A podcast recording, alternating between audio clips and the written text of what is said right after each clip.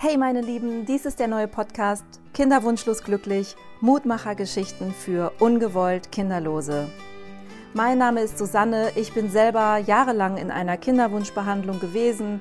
Mittlerweile bin ich Mitte 40 und was soll ich sagen, ich bin selbst ungewollt kinderlos geblieben.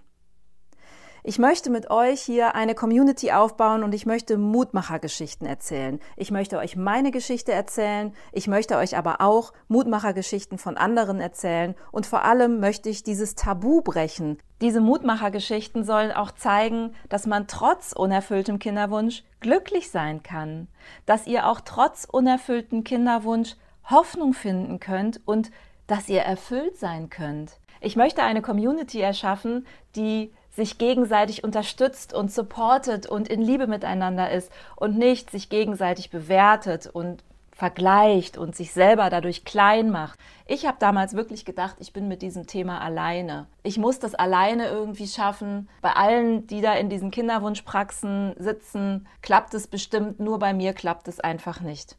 Und deshalb gehe ich jetzt raus mit diesem Podcast, um euch zu sagen, ihr seid nicht alleine. Nur wir müssen darüber reden.